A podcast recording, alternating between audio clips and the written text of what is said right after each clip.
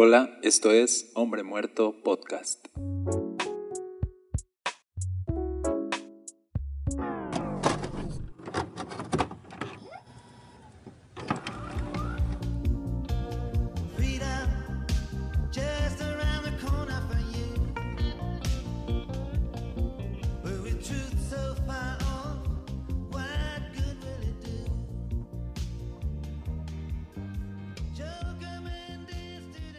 Hola, ¿qué tal? Yo soy Daniel Castañeda. Gracias por estar en Hombre Muerto.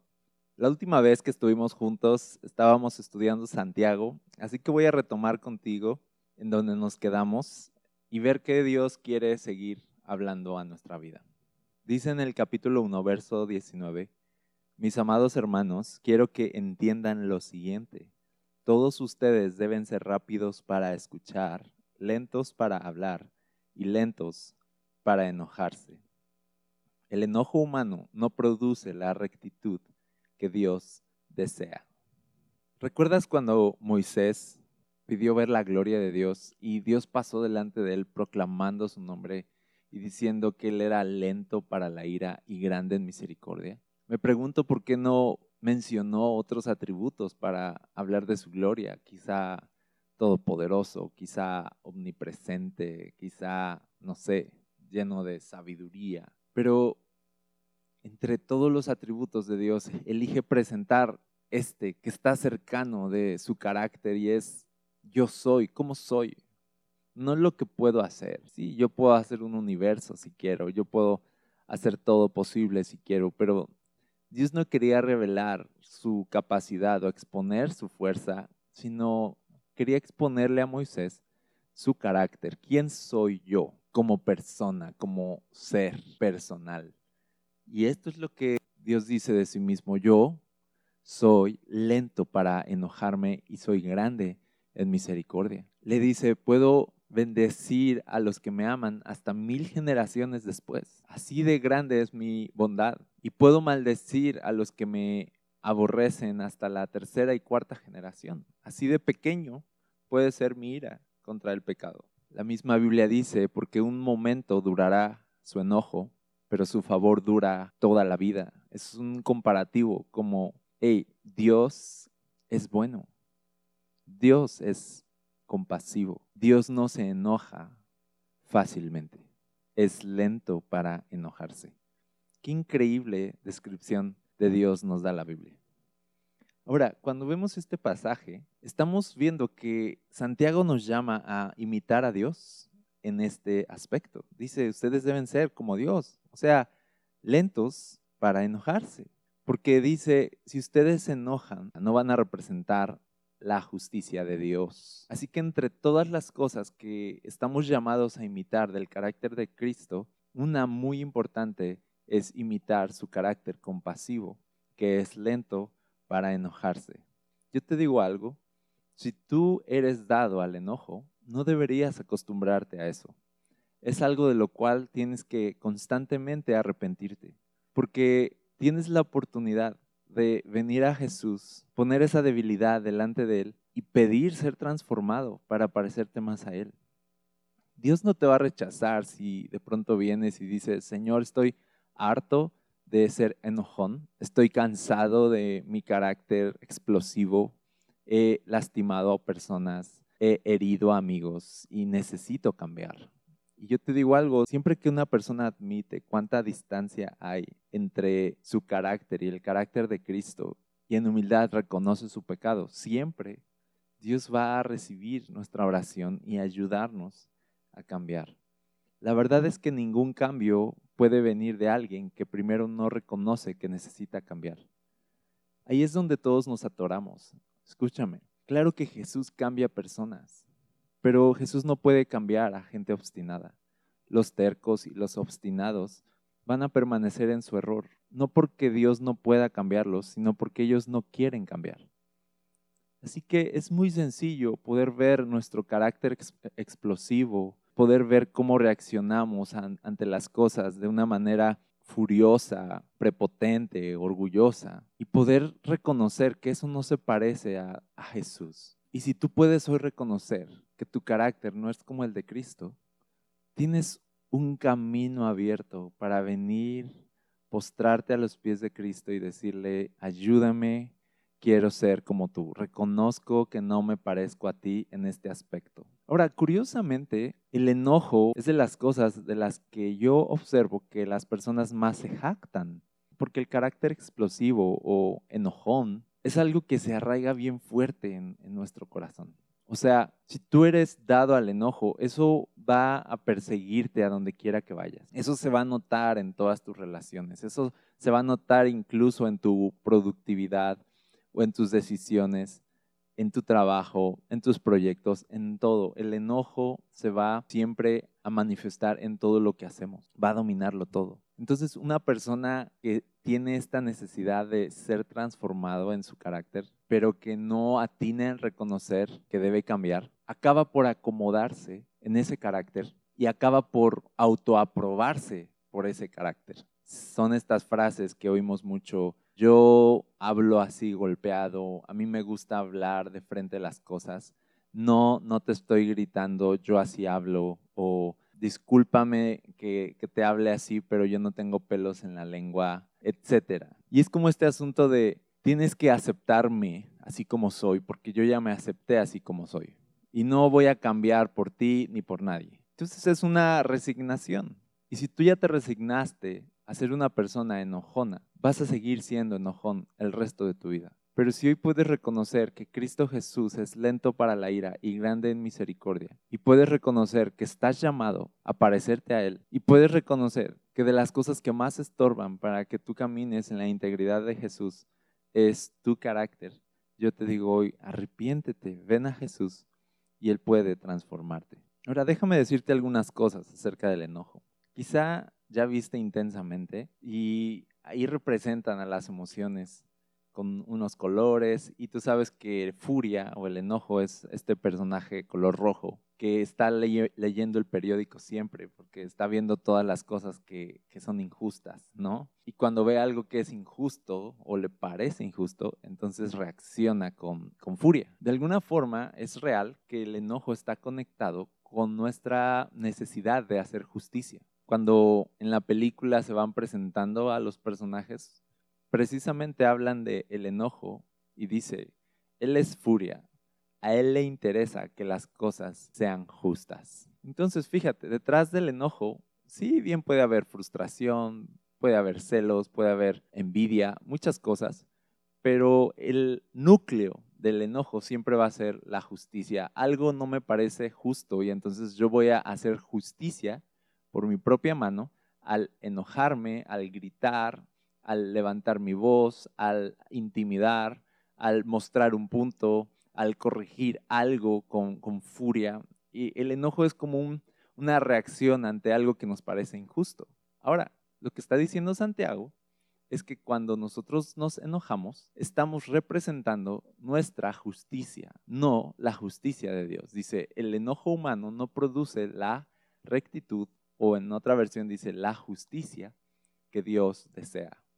Te lo diré de una forma simple. Cuando tú te enojas y te sales de tus casillas y explotas, cualquier cosa que hagas enojado, eso que estás haciendo no representa a Dios, te representa a ti mismo. Y por lo tanto, estás siendo egoísta. Estás pensando solamente en ti y en lo que te parece justo. Es tan egoísta el enojo que podemos pasar encima de las personas, lastimarlas, ofenderlas, y no nos importa detener nuestro enojo para evitar una tragedia o un dolor a otra persona, más nos importa que se haga lo que nosotros queremos. El enojo puede ser muy egoísta, pero el enojo, siempre que lo dejamos salir en acciones o palabras, no va a representar quién es Cristo Jesús. Entonces dice Santiago, cuando ustedes se enojan, van por su cuenta. Si pasa una situación y tú reaccionas y quieres resolverlo con enojo y furia, vas por tu cuenta. Dios queda fuera, su justicia queda fuera. La posibilidad de que Dios intervenga y ayude ha quedado descartada porque tu enojo salió a defender todo. Por eso dice la Biblia que demos lugar a Dios para que haga justicia y dice, mía es la venganza, yo pagaré no se venguen por su propia mano, nos dice la Biblia. Y la venganza es este, este enojo que sale para hacer justicia. Entonces, controlar el enojo es dejar que Dios haga justicia y dejar que de Dios venga toda venganza. La venganza no es de nosotros, dice la Biblia, la venganza es del Señor. ¿Por qué la venganza es del Señor? Porque solo Él es justo y solo Él pesa los corazones y solo Él sabe lo que cada uno merece. Su justicia es perfecta. Su ira, entonces, y su venganza van a ser perfectas. Pero si yo hago justicia por mi propia mano, si me enojo, si grito, si muestro mi punto, si defiendo algo de una manera explosiva, si le quito a alguien, si hiero a alguien, etcétera, voy a estar obrando en mi propia justicia, en mi propio entendimiento de lo que es justo, lo cual deberíamos adivinar, va a ser una justicia imperfecta, humana. ¿Cómo sabe uno lo que cada quien merece? Por eso es mejor, dice Santiago, callar, ser lentos para enojarnos. No debemos ser explosivos, debemos dar lugar a que Dios entre en las situaciones, que Dios nos aclare el panorama. Porque te diré algo, si tú explotas luego, luego, vas a cometer tonterías. Dice la Biblia que el que se enoja fácilmente hará locuras. Si tú explotas luego, luego, no das lugar al Espíritu Santo que hable a tu corazón, te muestre las cosas tal y como son y te haga saber cómo deberías actuar. Entonces, el ser lento para enojarse no es nada más un asunto de autocontrol y ya, sino también es un asunto de darle espacio al Espíritu Santo para que trabaje en nosotros. Cuando yo elijo detener mi enojo, estoy abriendo la puerta para que el Espíritu Santo obre de una manera más poderosa en mí. Así que desarrollar el autocontrol, el controlar nuestra ira, no es una invitación a ser más determinados o más fuertes, sino es una invitación a reconocer lo débiles que somos y darle lugar entonces al Espíritu Santo. Aclarando esto, me gustaría decir que aquellos que presumen de tener un carácter fuerte, por lo tanto casi siempre personas enojadas, eso no es precisamente lo que describiría un carácter fuerte. Un carácter fuerte es aquel que está empoderado por el Espíritu Santo y que te permite guardar silencio en vez de explotar. El que puede dominarse a sí mismo, dice la Biblia, es mejor que aquel que domina o conquista una ciudad.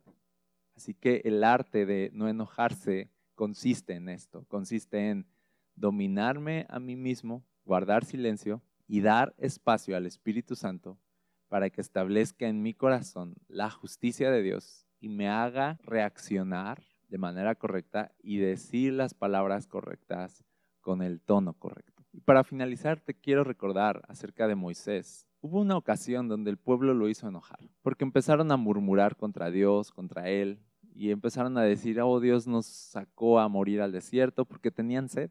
Entonces, imagínate un pueblo sediento en el desierto, a plena luz del sol, ya no quieren nada. Imagínate, imagínate eso.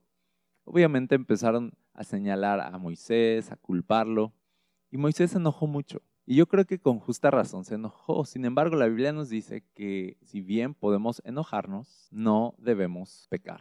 Y quería aclarar esto porque no es que esté mal enojarse. Habrá cosas que te hagan enojar. La gente te hará enojar. A veces la gente se portará injusta contigo. Sí, a veces será obvio si alguien te insulta, si alguien te grita una grosería en la calle. A mí me ha pasado y, y siento que me hierve la sangre por dentro y quisiera responder, obviamente, pero no lo hago. Doy espacio al Espíritu Santo, me detengo, porque mira, no es que esté mal enojarse, lo que está, mal es dejarse dominar por el enojo. ¿Qué es dejarse dominar por el enojo? Cuando enojado hago o digo cualquier cosa. Si ya reaccioné, si ya exploté, eso que haga enojado va a ser pecado sí o sí. Así que por eso Jesús dice, sí, enójense, pero no hagan nada. sí, enójense, pero no pequen. Sí, enójense, pero guarden silencio. Den espacio al Espíritu de Dios. No se enojen, sean lentos, dice, lentos para enojarse. Ahora, Moisés explotó y Dios le dijo que le hablara la roca para que saliera agua y su pueblo bebiera. O sea, Dios quería mostrar su su compasión y su amor por su pueblo, a pesar de que ellos eran tercos y rebeldes. Pero Moisés, en vez de hablarle a la roca, golpeó la roca, enojado, dice la Biblia.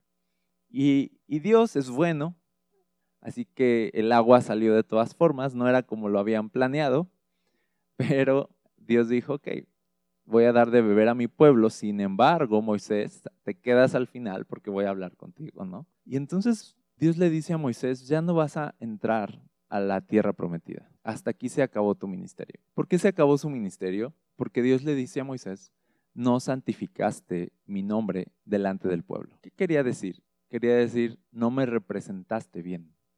O sea, diste una imagen enojada de mí delante del pueblo. Hiciste creer al pueblo que yo estaba enojado con ellos cuando yo no estaba enojado con ellos. Yo les di de beber porque los amo y porque sé que lo necesitan. Y eso es muy grave, representar mal a Dios delante de las personas, dar un mal ejemplo de quién es Cristo Jesús delante de otros, dar un mal testimonio.